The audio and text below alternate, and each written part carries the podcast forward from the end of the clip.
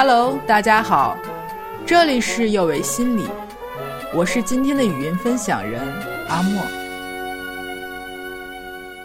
我在疫情居家的三十天中瘦了十四斤，朋友见了我很吃惊，说人整个缩了一圈，让我分享变瘦的方法。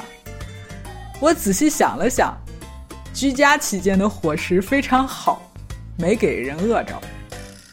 就这么大个房间，运动的方式也非常有限。那我是怎么瘦的呢？控制情绪。可能有朋友奇怪，控制情绪也能减肥吗？是呀，姐妹，不仅可以，还非常简单。我身高一七零，体重基数比较大，学生时代练过铅球、铁饼，印象中自己就没瘦过。别说什么你是大骨架、遗传因素之类的话，当然，这些都会有影响，但最重要的是自己的日常习惯。在我与有暴食问题的来访者工作时，我发现我们居然有相似之处，比如，都用吃来获得心理满足，高兴了吃，不高兴了更要吃。都一度沉迷于某种食物，甜品、巧克力。当我突然意识到我自己可能也存在进食方面的问题时，也吓了一跳。健身我可能不擅长，心理方面的情况可是在我自己的专业范围内呀。说做就做，我用了一周时间记录了一下自己的进食情况。其实。三天不到就找到了问题。十二点半吃了中饭，三点钟还没饿，却又吃了酥饼，喝了奶咖。如果下午又做了什么费脑子的工作，再来一顿加餐是跑不掉的。我的饮食偏中式，家里人又喜欢做各种面食，冰箱里塞满了包子、馒头、馅儿饼、发糕，不管什么时候。随时可以在家吃一顿大餐，即使不用计算什么卡路里，我这热量输入都肉眼可见的超标。我不胖，谁胖？在这样的记录后，我发现我的进食中有一大半给了情绪性饥饿。什么叫情绪性饥饿？简单的说，不是肚子饿，而是情绪体验到了饿。生理性的饿就是我们说的肚子饿的咕咕叫，一般会伴随头晕目眩的症状。我们知道要吃东西了，这个时候吃什么都可以。这种饥饿感是循序渐进，一点点产生的。如果当下没办法吃，我们也能忍一忍，晚点再说。而情绪性的饥饿则不同，可能你刚吃完饭就突然想吃什么了。经常是特定的口味儿或食物，比如我会经常想吃甜食、巧克力、糖果、蛋糕都可以，必须是甜的。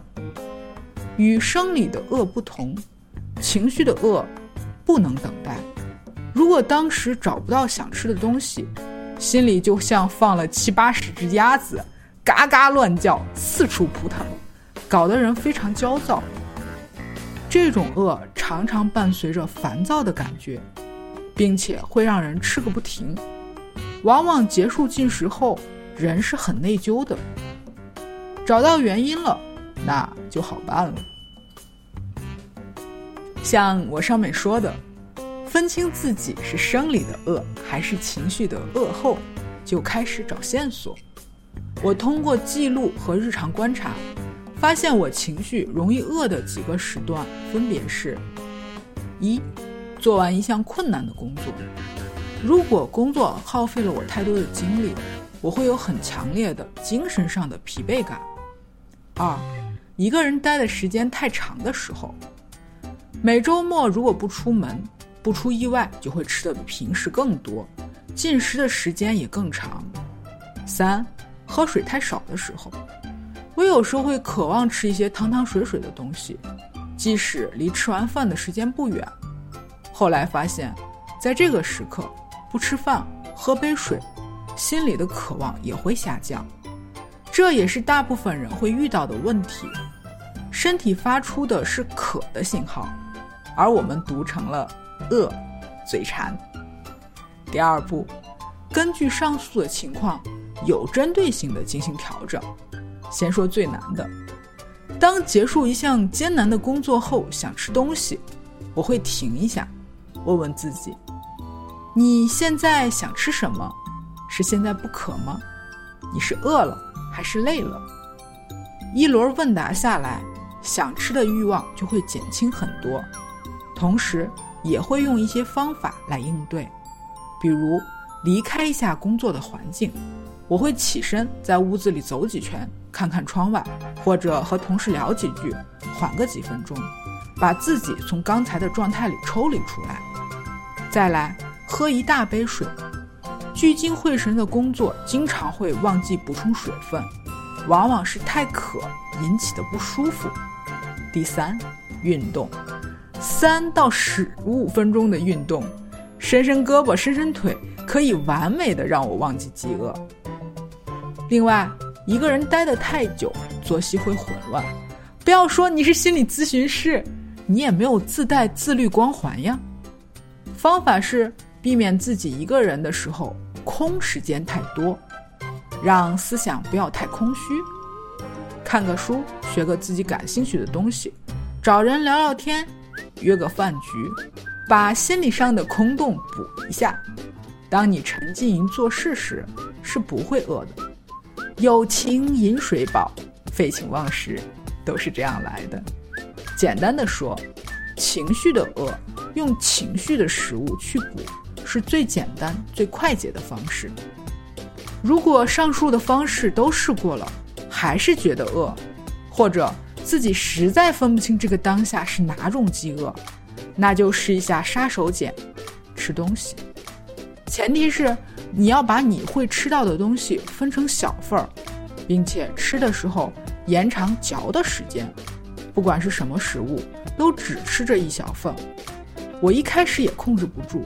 觉得嘴里没有味道，很难受，实在不行就去嚼一块口香糖，挑自己喜欢的口味，比如咖啡味儿、奶茶味儿。这种方式对急不可耐的饥饿感也有缓解作用。当然了，要健康的身体，运动、合理饮食、规律作息都不可少。对于自身情绪的关注，不仅限于减重。